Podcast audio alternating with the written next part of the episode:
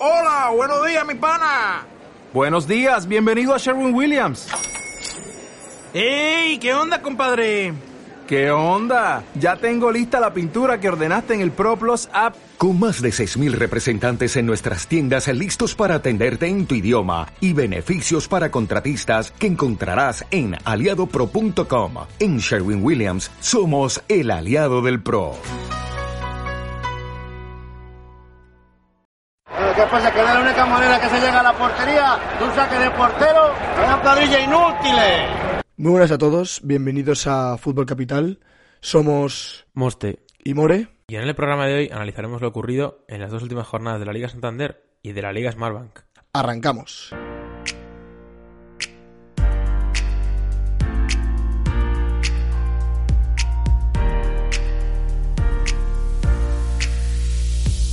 Muy buenas a todos, bienvenidos una semana más a programa de repaso de lo que ocurrió en las dos últimas jornadas de Liga. Hola More, ¿qué tal estás? Bueno, mm, yo creo que tenemos que arrancar con el, con el líder, ¿no? Con el Real Madrid, eh, para analizar lo ocurrido en las jornadas 31 y 32 de la Liga Santander y sobre todo destacar que el Madrid aprovechó la, la oportunidad, no sé cómo lo ves tú, de ese pinchazo del Barça y, y se coloca más líder todavía. Sí, la verdad que el Madrid ha sabido aprovechar las oportunidades que ha tenido, como, estabas, como acabas de comentar. Y bueno, la verdad que han sido dos rivales, para que mentirnos, eh, que bueno, no que están en su peor momento, por así decirlo. Son dos equipos que están en, en zona de descenso, pero, pero son partidos que hay que ganarlos. Da igual que el equipo esté en descenso, que esté en mitad de tabla que esté arriba. Los partidos hay que ganarlos y el Madrid lo ha logrado. Y me parece que, que Madrid va muy bien encaminado para lograr el título de liga. Sí, bueno, la verdad, los, los comentar los dos partidos. El Madrid venció en, el día Estefano ante el Mallorca por do- 2 a 0 con goles de Vinicius y de Ramos. La verdad que de Ramos un, un golazo de falta. Y, y luego venció en su visita a Cornellà al Prat. Bueno, ahora es el RCD Stadium, al campo del Español, eh, por 0 a 1 con gol de Casemiro, con una joya de Benzema, que ahora después comentaremos. Eh, lo que decías tú, ¿no? Dos partidos en los que el Madrid, sobre todo, se ha- por lo menos para mí, se ha mostrado eh, solvente, ¿no? Eh, quizás no ha habido brillo en el juego, no ha habido mm, espectáculo a la hora de jugar, Madrid no, no ha realizado un buen juego, pero ha sido muy solvente atrás, lo lleva demostrando desde esta reentré de la liga. Ha recibido dos goles en cinco partidos, por lo cual, y uno de ellos con, con la Real Sociedad y otro en el primer partido, es decir, no son que te haya metido dos goles en un partido ni nada de eso. Y, y sobre todo yo quería destacar eh, que es cierto que lo que te decía, ¿no? Que no están siendo eh, brillantes a la hora de jugar, pero es que son tan solventes que lo, lo clave de este Real Madrid ahora mismo es ese rombo que forman Courtois, los dos centrales, Ramos y Barán y Casemiro. O sea, están a un nivel los cuatro que yo probablemente te diría que son las cuatro piezas más fundamentales, junto a Benzema, evidentemente arriba, de- del equipo de Zidane. Sí, eh, la verdad que estoy completamente de acuerdo. Vemos que, mm, que Zidane igual se está centrando en ganar los partidos, pero más que en ganar los partidos, lo que tú estás comentando, eh, por la zona de arriba, eh, ganarlos más por la zona de atrás, ¿no? Intentar que el rival no te encaje y tú con la delantera que, que tiene Madrid, que como acabo de decir, con un Benzema que está a un nivel altísimo y un Vinicius que está empezando a... mm, funcionar ya funcionaba, pero digamos que ya está afinando su puntería, ¿no? Que es como lo que le faltaba un poco. Eh, pues creo que es un Madrid que sí es verdad que está sólido y tiene las ideas muy claras. Sí, desde luego que yo veo al Madrid sobre todo lo que decías, eh, sabiendo eh, aprovechar las ventajas y, y contemporizando bien, no como hacía antes, que un poco antes sus partidos eran un, un recital de tiros a ver quién, quién metía más goles y ahora mm, por el cansancio, por lo que Sí. sea, por lo que la acumulación de partidos, Zidane está diciendo, bueno, vale, pues vamos a centrarnos atrás y tocar la pelota para que el cansancio sea el menos posible. Luego destacar, sobre todo esta semana, a, a Benzema y Vinicius. Eh, Vinicius, sobre todo el día del Mallorca, la verdad que ya vino mostrando una buena versión el día de la Real, pero el día del Mallorca otra vez con anotando gol estuvo muy bien. Fue suplente contra el Español, pero mostrando cuando salió un buen nivel, probablemente de los jugadores más desequilibrantes del Madrid ahora mismo. Y, y luego, evidentemente, hay que destacar a Benzema. Si hablábamos de la joya que hizo contra el Valencia con ese golazo, eh, creo que no puede ser menos hablar del taconazo Sí. que le deja en bandeja vertimente a Casemiro. Un gol eh, digno de José María Gutiérrez Guti. Sí, la verdad que, que a muchos, a muchos eh, aficionados de fútbol nos ha recordado a ese famoso taconazo de Guti.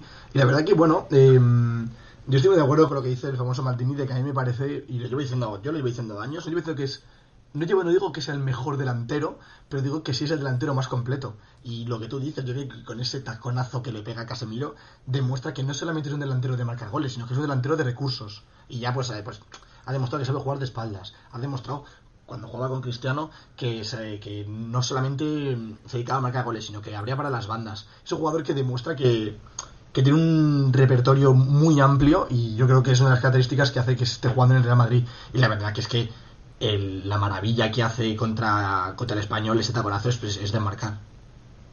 No, desde luego que es una de las jugadas que van a la, a la galería de Benzema junto a aquella que hace en el Calderón o aquella que recuerdo que hace en Getafe o, golazos como el de Chilena en, el estadio del Ajax hace ya unas cuantas temporadas.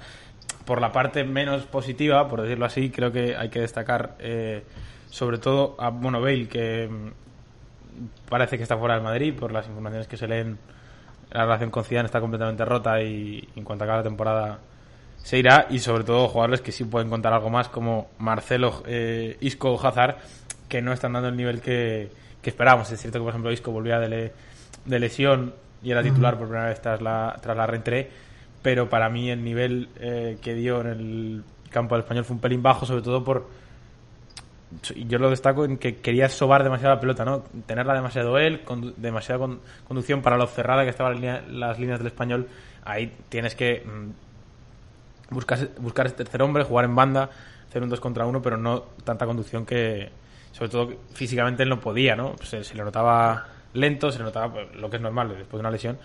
Y en el caso de Hazard, ahora me comentas cómo lo ves tú, pero evidentemente eh, se le pide mucho más yo entiendo que no puede estar a un 10 eh, todos los partidos, pero quizás se le ve jugando con, con miedo, ¿no? Leíamos en el marca que es el jugador de Madrid que más faltas le, hacen. También un poco yo creo que eso le hace jugar con un poquito de miedo a, que ese tobillo le vuelva a fallar, pero yo creo que tiene que dar ese paso al frente y quitarse ese miedo y ser Hazard que todos vimos en el, en el Chelsea.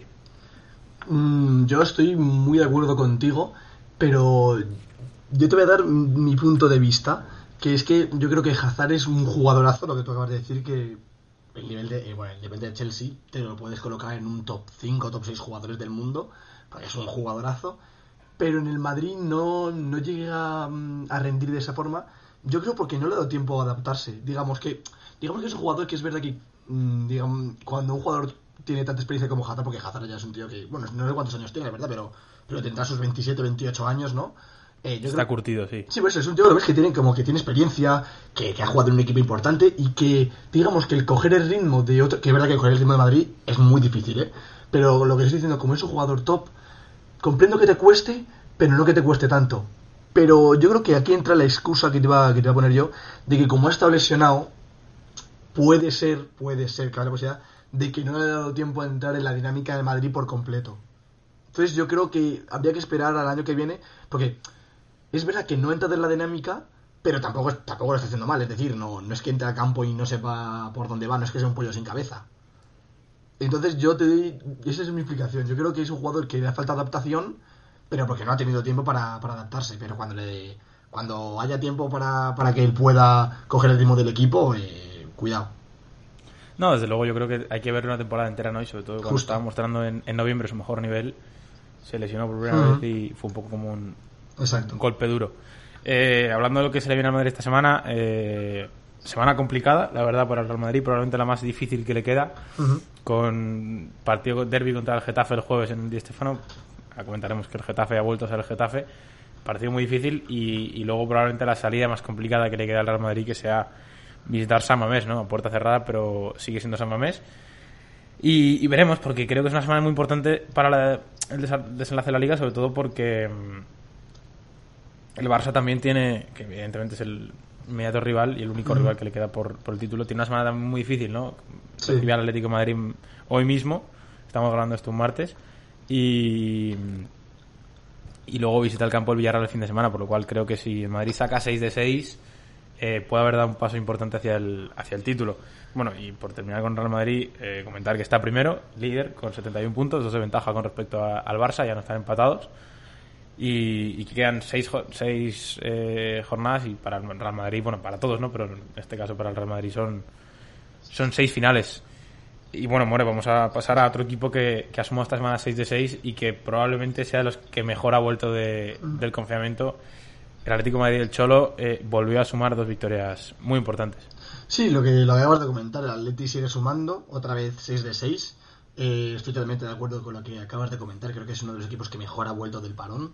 Eh, un equipo que se nota sólido, fuerte y que eh, de momento no ha no tenido ninguna victoria, no ha tenido ninguna derrota, perdona. Bueno, esperemos, como acabo de comentar hoy, que se enfrenta contra el Barça hoy martes. Y bueno, pues estas dos jornadas que ha sacado 6 de 6, ha jugado contra el primer partido contra el Levante, eh, con un gol un poco confuso, ¿no? Vamos, el, el gol se lo dan a Diego Costa, pero, pero es un, es un pase, de, es una asistencia de Marco Llorente que toca el central y luego toca a Diego Costa. La verdad que no se sabe de quién es el gol, pero el gol anda Diego Costa. Y bueno, pues un la verdad que me parece un partido, una primera parte en la que se mostró un Atleti eh, brutal, no tiene no, no hay otra palabra que no sea brutal, porque el Levante, también es verdad que el Levante no estaba concentrado, entonces el Atleti aprovechaba que cortaba todos los pases, el Levante no pasaba del medio del campo y se notó un Atleti que ojalá pudiéramos verle así los 90 minutos, pero no fue así. eh, como, como es común en el Atleti, la segunda parte fue una parte un poco más mala por parte del Atlético de Madrid. El Levante no paró de tirar a puerta, dominó, el, dominó toda la segunda parte, literalmente, pero eh, no consigue anotar, por lo que el Atleti sumó eh, los tres puntos con un solo gol, un 1-0 eh, de Diego Costa. Y bueno, en la, en la siguiente jornada se enfrentaría a la vez en el Wanda Metropolitano, por el que ganaría por dos goles a uno. Eh, gol de Saúl, un gol de Saúl que hace que se reivindique, ya que Saúl lleva una temporada que no sé qué opinas tú, Monster, pero lleva una temporada que es buena, pero no es lo que se espera de él. Sí, yo creo que es una temporada en la que quizás todos esperábamos un pasito más adelante de Saúl, ¿no? Que pasase a ser un centrocampista total. Yo lo defino, lo defino como un centro- centrocampista total, dominador. Y llámalo por, por X o por Y, porque el Cholo lo coloca en lateral a veces, porque el juego de al principio de temporada no era bueno. Por el factor que sea, no ha podido dar ese paso a reivindicarse, a ser un...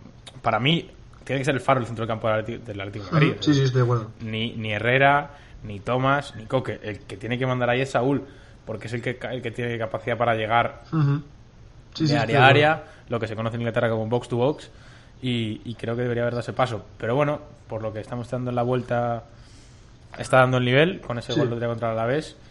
Y luego, sobre todo, lo que comentaba del Atleti es que yo creo que han vuelto a, a ser fiables, ¿no? El cholismo ha vuelto a, a calar a los jugadores y, y a pesar de que se dejaron dominar un poquito por el Levante en la segunda parte Sí. y, y quizás merece empatar, depende de cómo, porque cierto que tuvo muchas ocasiones, eh, y que con el Alavés el otro día, bueno, quedan 2-1 y tal, aunque Sí. ahora hablaremos de, de la polémica y todo eso. Eh, creo que sobre todo mm, por el, la fiabilidad como equipo y la entrada de Marcos Llorente que le aporta, que lo- de hecho lo comentaba yo en, en Twitter, ponía que dejaba de ser un experimento, ¿no? Que es decir, colocar a Marcos Exacto. arriba ya, eh, el, pues, el partido contra el Alavés sale al descanso, si no me equivoco, y, y provoca la falta, que es el primer gol, y provoca el penalti, que es el segundo gol. Es decir, Exacto. tiene una participación clave y fundamental en el equipo. Y est- está- estamos viendo una versión de Marcos en la que yo lo definí como que lo han soltado de la jaula, ¿no? Antes cuando jugaban a la vez y jugaban en el Madrid, lo tenían ahí centrado como pivote, entonces y con el recorrido que tiene como jugador se le podía permitir mucho más. Y ahora es cierto que la posición ve el fútbol delante de la pelota en vez de ver a la portería, la ve de espaldas, por decirlo de alguna forma, pero tiene la libertad para moverse por donde quiera, conducir, bajar a recibir, Sí, sí, la verdad que. jugar de mm, espaldas, la jugada del penalti es un ejemplo, ¿no? Coge por banda el balón, es solito, y se va de prácticamente toda la vez hasta llegar a la línea de fondo. Yo creo que eso es la, es la clave, y no sé cómo lo ves tú, More, pero tengo curiosidad por ver a la alineación del Cholo hoy, Sí, yo también. no solo porque es un partido importante y porque el Cholo en estos partidos suele hacer cambios, por ejemplo, poner a Salud en lateral para ser un poco- un poquito más conservador. Sí. Yo quiero ver quién juega arriba, si juega Marcos, si juega Joao, si juega Morata, si juega Costa. Y sobre todo porque, bueno, lo hemos comentado antes, pueden ser los jueces de la, de la liga. Sí, yo mm, te quería comentar, ahora vuelvo a lo que estamos comentando, te quería hablar sobre Marcos Llorente, ¿no? Re- ¿Recuerdas que en el podcast que hablábamos cuando se reanudó la liga contra el, Athletic de Bilbao en San Mamés, que decíamos que era muy extraño, ¿no? Que era como un, lo que tú decías, es un experimento que al fin y al cabo ha salido bien, pero es que si, si repasamos la trayectoria de Marcos Llorente desde ese partido, eh, bueno, en, en, en San Mamés hizo una buena actuación, pero no dio resistencia ni, ni gol, pero luego Osasuna un gol, contra el contra el Levante eh, contra el Levante una, la asistencia de Costa y eh, contra, contra Alavés sale y provoca la falta que hace el gol de Saúl y provoca el penalti que marca Diego Costa. Me parece que es un experimento que ha salido bien, uno de esos experimentos que hace el Cholo Simeone, pues, eh, pues le ha salido bien y eh, lo que tú estabas diciendo, el 11 contra el Barça va a ser extraño porque eh, te comento que en el Atlético la ves eh, tanto Savic, un titular indiscutible, bueno, con la vuelta de Jiménez, que ha vuelto como ha vuelto, ha vuelto como un toro, como un toro, eh, no se sabe si va a ser ya titular indiscutible, pero bueno, eh, con Savic y Coque, Coque sí que sí, Coque es indiscutible, Coque es el número uno para el Cholo, todos los partidos titular, pues ta- tanto Savic como Coque eh, han sido sancionados por amarilla, entonces no van a poder jugar en el Camp Nou, y pues veremos qué once saca el Cholo, es verdad que puede jugar Joe Félix en, en punta y Marco Llorente anclándolo atrás como jugaba en el Real Madrid en Alavés y poniendo las bandas por Saúl y, y- Correa. Mm, Veremos qué once saca. Eh, no me extrañaría mucho, muy sinceramente, que el Chol experimentase contra el Barça. Y lo que y yo estoy muy de acuerdo con lo que tú decías. Yo estoy de acuerdo de que el Atleti puede tener las llaves de de quien gane la liga, la verdad. Si el Barça pierde, mm, el Madrid sería para, si pa- para mí, no ahora me comentas tu opinión. Si para mí el Madrid ya lo tiene encaminado, si el Barça empata o pierde hoy contra el Atlético de Madrid, el Madrid ya para mí es, es el campeón. Bueno, yo, a ver, es cierto que he visto el nivel que ha mostrado el Madrid, que lo que comentábamos tampoco ha sido súper brillante. Puede pinchar contra prácticamente cualquier equipo, ¿no? Partido en el que se te adelante. Pero, pero sí es cierto eso, ¿no? Que vi- viendo el nivel que de juego con el que viene el Barça y eh, el nivel de, sobre todo, confianza con el que viene el Atlético de Madrid, creo que es una buena oportunidad para dar un golpe encima de la mesa, para demostrar que, a pesar de la temporada quizás un poco dudosa, el Atleti está ahí, ¿no? Está en cuartos de la Champions ha mostrado un buen nivel, ha ganado el Barça, si gana hoy, ha ganado el Barça.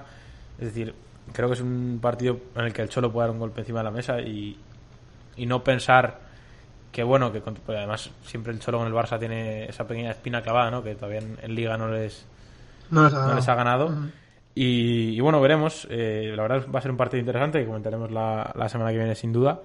Y yo te quería preguntar, para ir acabando eh, con Atlético de Madrid, eh, ¿cuál es tu opinión sobre la polémica que, que hubo el, el sábado en el Wanda, ¿no? Porque Sí. se habla de dos penaltis, para mí los dos no son, ninguno de los dos, ni el de... No recuerdo quién es, creo que es Rodrigo Eli a Marcos Llorente, Eh, sí. ni el de ni el de Coque por, por mano, ninguno de los dos son penalti. Pero es que eh, además bastante bastante claros, no sé cómo lo ves tú.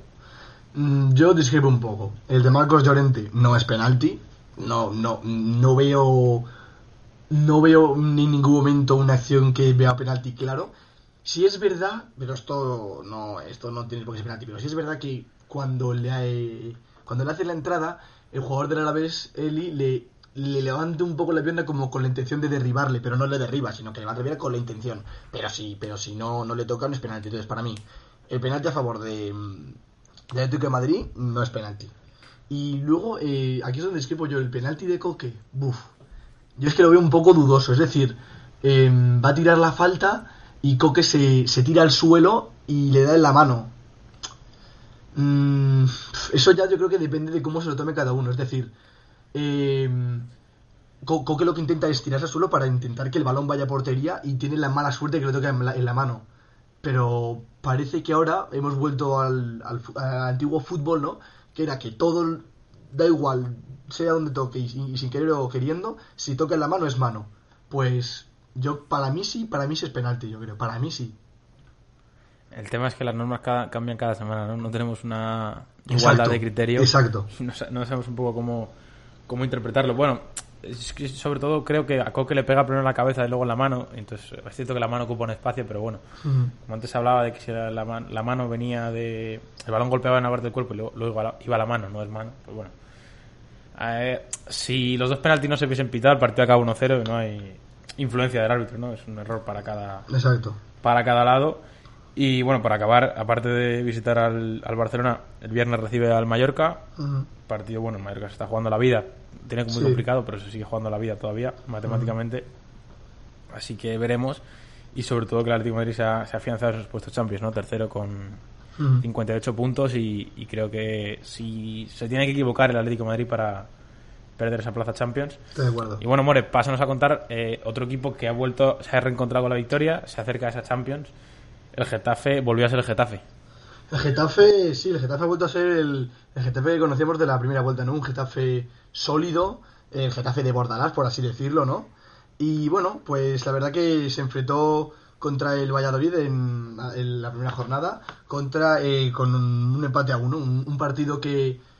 eh, un partido, pues lo que yo siempre digo, yo pienso que, que el Getafe es tan sólido que cuando empata pienso que se lo merece porque por el hecho de que no, no es como, por ejemplo, te voy a un ejemplo, no es como el, el Atleti que marca un gol y se encierra atrás, sino que el, Getafe siempre busca más, pero, pero bueno, eh, aquí logró el empate, me parece un empate justo, la verdad, un punto que sabe a oro para, para Getafe, que venía de una muy mala racha, y bueno, pues un, un gol, un gol de, de Mata, cumpliendo la, la famosa ley del ex, ¿no?, que marca al Valladolid, eh, su antiguo club, y eh, el- por parte de Valladolid, gol de Enes Unal de penalti, un penalti provocado por Gené, que me gustaría que me, que me dieras tu punto de vista si para ti es penalti o no.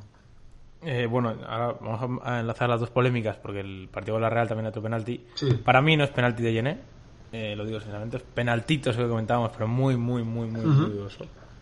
Y luego no me parece penalti ayer de. No me, no me acuerdo quién es, algo duro. Creo que está Aldúa, pero no me acuerdo. Zaldúa, sí, sí. No es penalti, de hecho para mí me parece falta de Hugo Duro, porque se toca buscar el contacto, pero se equivoca en el donde pisa y le pisa a Zaldúa, por lo cual no sé cómo ves tú la segunda polémica, pero para mí ninguno de los dos penaltis que ha- en los que se ha visto involucrado el Getafe esta semana debía haber sido penalti. Yo, yo estoy totalmente de acuerdo. Yo creo que ninguno de los dos penaltis debería haber sido pitados. Pero, eh, bueno, luego lo que digo siempre, eso forma parte de la interpretación de cada árbitro. Y bueno, pues lo que venía comentando, sacan un punto de oro en el, en el, en el Zorrilla y eh, en la segunda jornada se enfrentarían un- a su rival más directo, que sería la Real Sociedad. Eh, ganarían, tres. Esto, antes decía que contra Valladolid es un punto de oro, esto sí que son tres puntos de oro un rival directo, un partido, mm, un partido serio en el que Getafe fue por los tres puntos.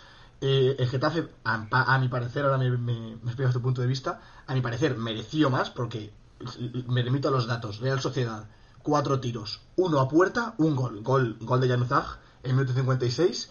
Eh, y el, Getafe para mí, eh, victoria justa, victoria merecida y victoria que para mí debería de haber sido por más de dos goles, aunque es verdad que el penalti eh, para mí no lo es. Bueno, la verdad que fue un partido. Digo una cosa, para mí en Valladolid quizás mereció más por la segunda parte que hace, ¿no? Que Ujú. la primera parte es muy buena, pero la segunda parte con el empate va a buscar quizás el segundo y tiene alguna ocasión. De hecho, recuerdo un larguero de mata, creo, Mm. dispara a media vuelta. Quizás en Pucela mereció más, pero bueno, ese punto que comentabas para seguir ahí sumando poquito a poco. Y, y sobre todo, eh, para mí ayer creo que el Getafe volvió a ser el Getafe porque yo me acuerdo viendo el partido, eh, lo definí así, ¿no? Que eh, fue un partido en el que hubo poco fútbol y muchas interrupciones. Y eso es lo que hace el Getafe. Exacto. Es decir, en, el- en un partido en el que no se juega casi al fútbol, el Getafe se pone por delante. Hay muchas faltas, muchas interrupciones. No, no es, que no lo defini- definiría como juego sucio, eh, sino como lo que hace el Getafe, es decir, parar el partido, buscar poco ritmo, ¿no? Sí, Entonces, eh, eh, lograr eso, como te decía, eh, creo que mm, es la señal de identidad del Getafe y, y- y sobre todo, mm, bueno, evidentemente destacar eh, a Mata, ¿no? que en, tres- en dos partidos tres goles, doblete sí, sí, doblete contra la Real, sí. contra la Real. Y me gustaría destacar eh, sobre todo a Jorge Molina, porque el segundo gol es, eh, lo, lo ponía yo en Twitter, es el más listo de la clase, se la sabe todas. Y, Sí. a- de hecho, eh, justo viendo la retransmisión, me acuerdo que dijo Santi Cañizares, no, el partido va empate a uno. El partido se, se definirá con una acción puntual, pues que más puntual que un saque banda rápido, con la defensa de la Real adelantada, y que Mata definía por debajo de las penas ante, ante Ramiro.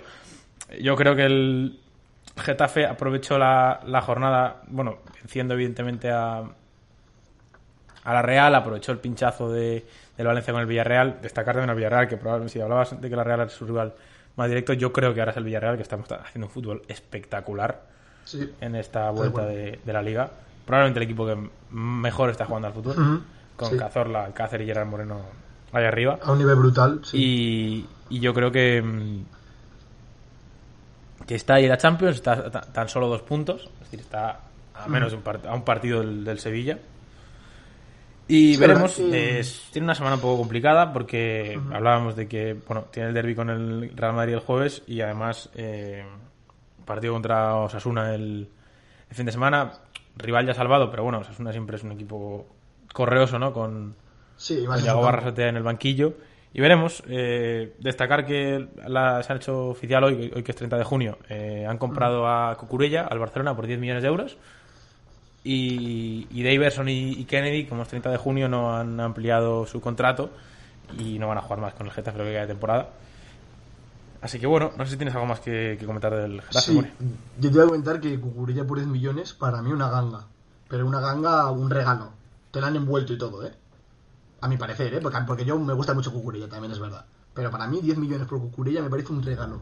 Sí, y sobre todo, sobre todo viendo el- cómo lo aprovecha Bordalás, ¿no? Es decir, porque Exacto. si fuese un jugador de rotación, un jugador que no es clave, mm, quizás lo entendería un poco menos, pero eh, siendo lo clave que es Curella en ese doble, doble lateral izquierdo que forma Bordalás con Matías Oliveira y Cucurella por delante, eh, yo es que no recuerdo un partido de Getafe esta temporada, eh, probablemente por rotación y tal, sí, pero no recuerdo un partido en el que Curella, importante en el que Curella no haya sido titular. Así que desde luego una ganga, buen fichaje y. Y nada, lo que comentábamos, ¿no? El Getafe está quinto con 52 puntos. Eh, le quedan seis finales también para lograr ese objetivo, por lo menos esa plaza europea, no sé si la Champions, que es quizás poco soñar, ¿no? Pero desde luego esa plaza europea sería una buena señal. Y, Sí, sin duda. Y creo que tenemos que hablar, desgraciadamente, aunque no me gustaría de hablar de esto, del Leganés que, que prácticamente está, está descendido, More, eh, la verdad. Mm, Empató con el Granada a ceros el, el viernes pasado. eh, la, en la jornada. Bueno, miento, no fue el viernes, fue el lunes, creo que grabamos, si no me equivoco. Y, y el fin de semana perdió con Osasuna 2-1 en el 90 y, en el 95.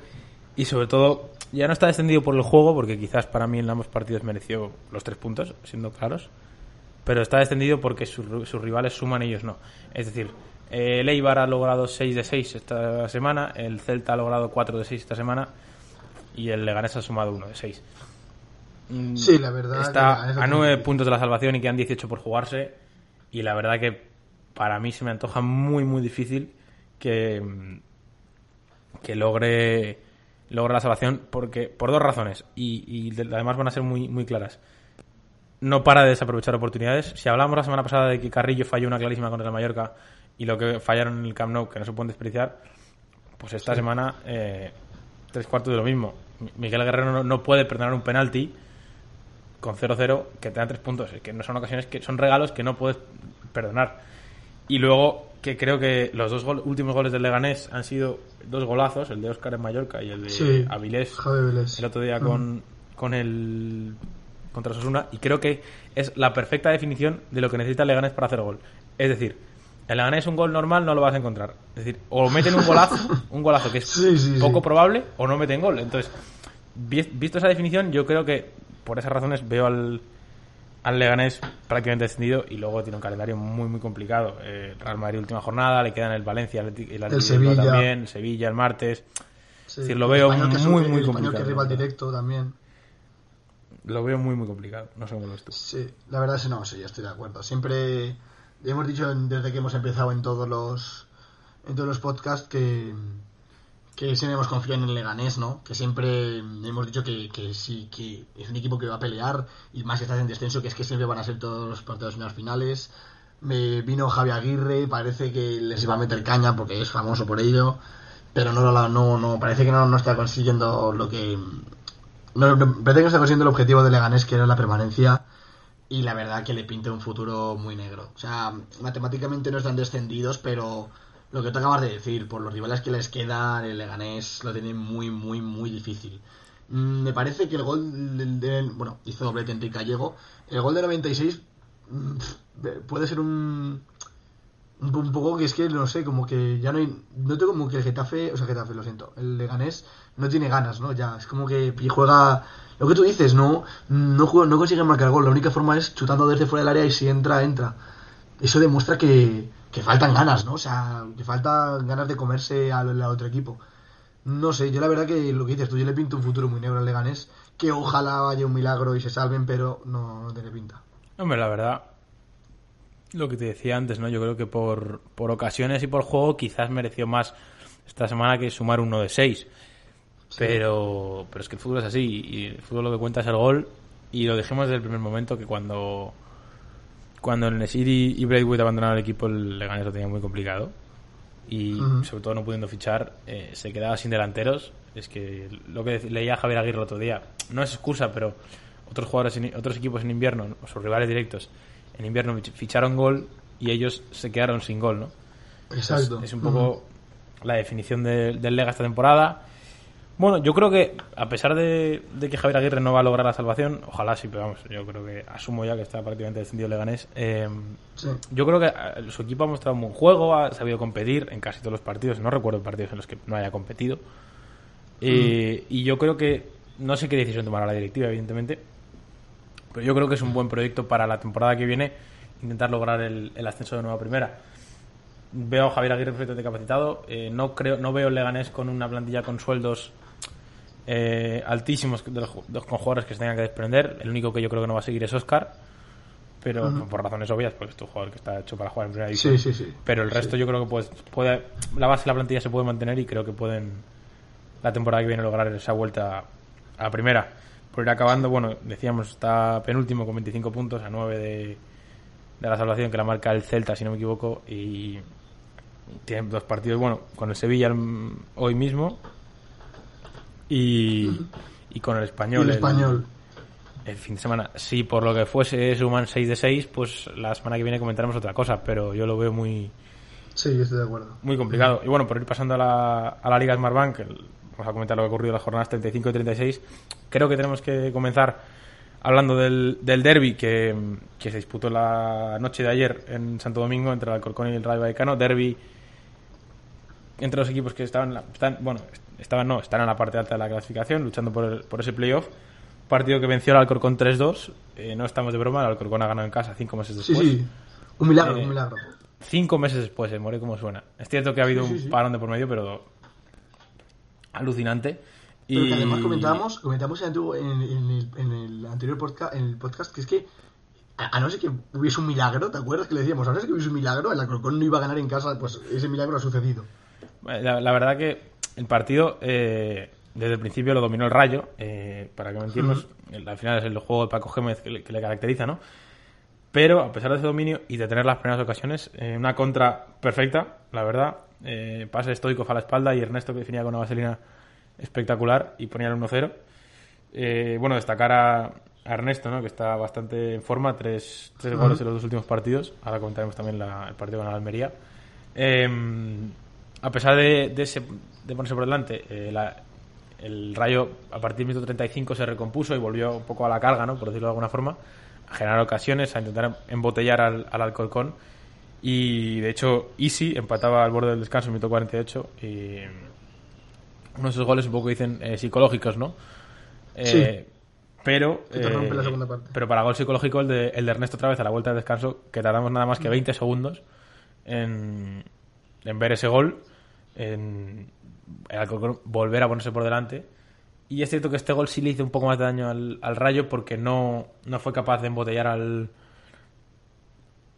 al Alcorcón de primeras, como había hecho en, en ese primer tiempo, ¿no? Y, y Arribas, con la verdad que un golazo de falta espectacular, ponía el, el 3 a 1 y parecía que un poco eh, ponía la calma en Santo Domingo, ¿no? De que el Alcorcón iba a lograr esa, esa ansiada victoria en casa, que de hecho le coloca, estos tres puntos le colocan séptimo, empatado con el, con el Elche con 51 puntos. Pero, pero un penalti, revisado por el mar, pero un penalti eh, que se encargaba Trejo de, de anotar, ponía el 3-2 y hubo tensión hasta el final, la verdad. El, el Rayo intentó, evidentemente, ese asedio al final y ahí sí que embotelló al, al Alcorcón, hay que decirlo. Tuvo un arreón final en los últimos 10 minutos espectacular. Jugando con, con como escuchaba la retransmisión, con 10 jugadores y medio, ¿no? porque Advíncula se lesionó y el Rayo no tenía más cambios. Bueno, no es que no tuviese más cambios, es que había hecho 4 pero en 3 interrupciones, entonces no podía hacer más cambios. Pero a pesar de ello, eh, el Rayo buscó el empate, el Alcorcón aguantó ese, ese asedio y, y se, llevan tres, se lleva tres puntos importantísimos, la verdad. Eh, Sí, sí, sí. Se llevan tres puntos contra un rival directo. rival O sea, directo. Así de fácil. Que a pesar de la derrota el Rayo sigue metido, porque ahora lo comentamos que el Rayo está tan solo dos puntos del Elche, es decir, está todo, todo, y hay muchos rivales metidos, está la Ponferradina, Sí, está, está, está, esta presión. está el Mirandés, hay muchos equipos metidos por la lucha en el playoff. Bueno, el Elche y el Girona que están quinto y sextos.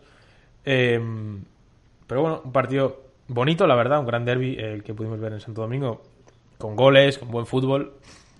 Y, y creo que el, el Alcorcón, esta vez en casa, pero demuestra que, que es uno de los mejores equipos que ha vuelto tras el confinamiento en la Liga Smartbank. Eh, Y lo hace sobre todo porque esta semana ha conseguido 6 de 6, ¿no? Hablábamos eh, de esa victoria con el, con el Almería. Eh, es que fuera de casa el Alcorcón muestra su mejor versión. Eh, Sí, si no recuerdo mal, ha visitado en las últimas semanas al Almería, al Zaragoza y al Cádiz, es decir, a los tres primeros de la liga, y ha sumado siete puntos de nueve. Creo que eso lo, lo dice todo, ¿no? El mejor visitante de Europa, lo venimos comentando. Partido muy serio del, del equipo madrileño, hizo su trabajo, es decir, ser un equipo sólido, ser un equipo rocoso, aprovechar las oportunidades que tiene y sobre todo desarmar al rival, ¿no? La Almería de, Guti, bueno, que ya no está Guti en el cargo, pero en ese momento estaba todavía Guti. eh, creo que se vio superado por, por las, las aptitudes defensivas del, del Alcorcón, que con un gol de Ernesto en el 45 le ponía 0-1 y ese sería el único gol del, del partido. Y con estos seis puntos, eh, bueno, la permanencia que en teoría es un poco el objetivo que tenía el Alcorcón al principio de temporada está certificada prácticamente. Virtualmente está salvados. Y, y a partir de ahora, pues a soñar, ¿no, More? Eh, Sí, sí, sí. están séptimos, empatados con el sexto. Y si ese nivel mostrado fuera de casa lo muestran en casa, como hicieron ayer, ¿por qué no? Eh, estoy totalmente de acuerdo. El, el Alcorcón es un equipo que tiene que soñar. Es un equipo que ahora mismo está, está séptimo, está empatado con el Elche.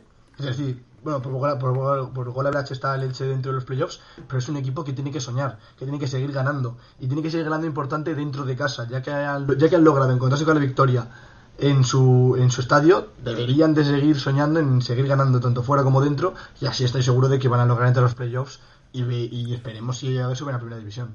Bueno, ahora tienen dos partidos esta semana, el jueves y, y el domingo, con el Albacete fuera de casa y con el Lugo en, casa, respectivamente, do- dos rivales que están abajo, pero bueno, comentábamos la semana pasada y que el, el por ejemplo, tenía, jugaba contra dos rivales de, de abajo, que al final se están jugando la vida porque la lucha por el descenso también está impresionante en la liga Smartbank. En teoría son partidos no fáciles, pero contra rivales de menos entidad del, que el Alcorcón. Pero veremos, porque quedan seis jornadas, si no me equivoco, y, y todos los equipos están jugando a la vida. Entonces, eh, dos rivales. Evidentemente, yo creo que todo el mundo prefiere jugar contra el, el Albacete y el, y el Lugo, con todos los respetos, que contra, que contra el Huesca, contra el Cádiz, ¿no? Evidentemente. sí, sí. Pero a pesar de ello, van a ser dos partidos en los que se van a tener que mostrar su mejor, mejor versión, eh, sobre todo en casa. Yo creo que fuera de casa eso está más que contrastado, pero sobre todo tengo curiosidad por saber si en casa van a poder mantener esa continuidad, ¿no? esa buena racha.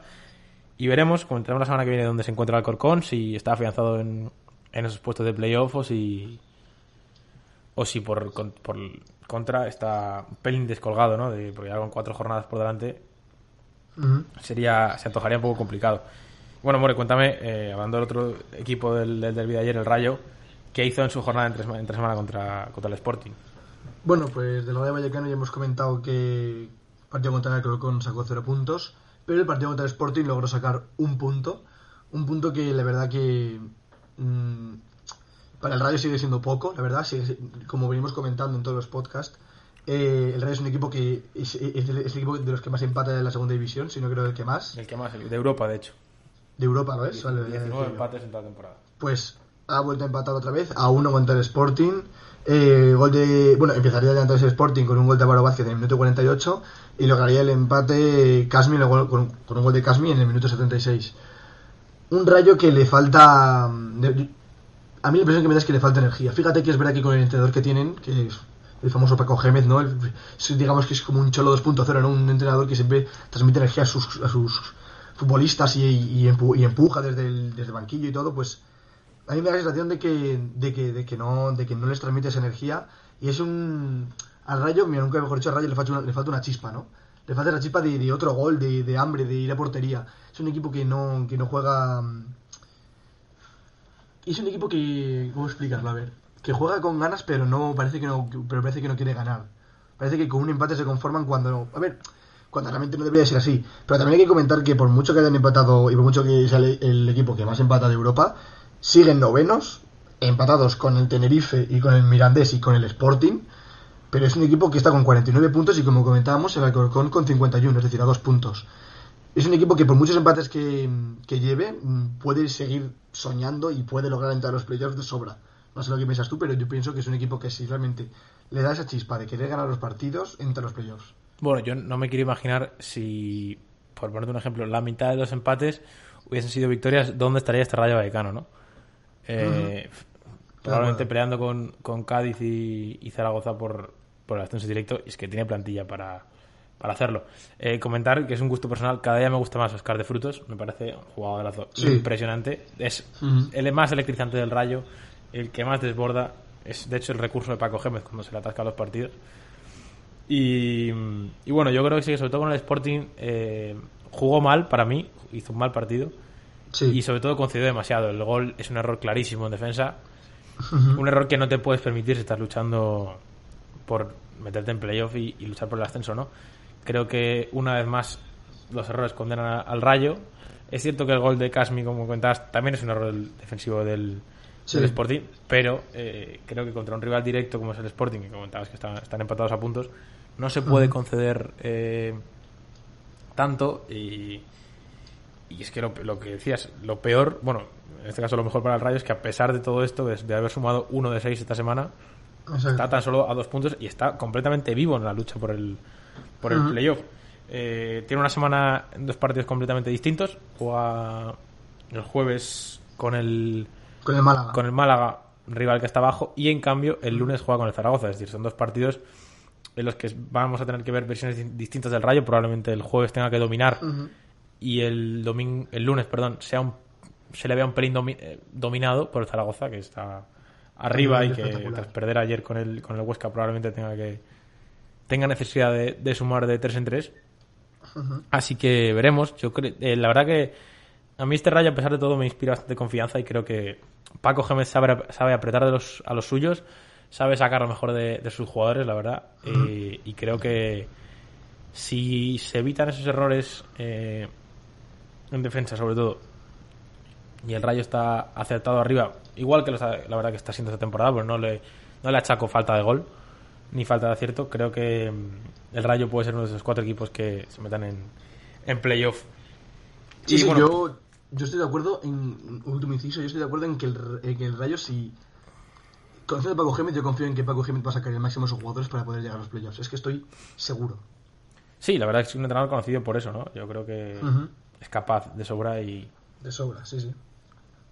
Bueno, de hecho, eh, ya comentaremos la... El el viernes creo que tendréis un nuevo Ujú. podcast completamente centrado en Segunda División. Va a ser una especial Segunda, hablando con, con Andrés de fondo, se- de fondo Segunda sobre los tres equipos y un poco sobre la temporada que llevan y, y el desgrace que, le- que les puede esperar. Por ir acabando con el Fuenlabrada, dos empates eh, contra Oviedo y Extremadura, eh, 0-0 y 1-1 respectivamente. Y la verdad que mm, dos empates que te dejan un poco con, con más sabor de boca, sobre todo por, por pensar lo que sería el Fuenlabrada ahora mismo si hubiese sumado dos victorias, ¿no? Contra la gente que está abajo. Es cierto Sí. que, por ejemplo, el Extremadura fue mejor que el Fuenlabrada el, el domingo. Para mí, el empate...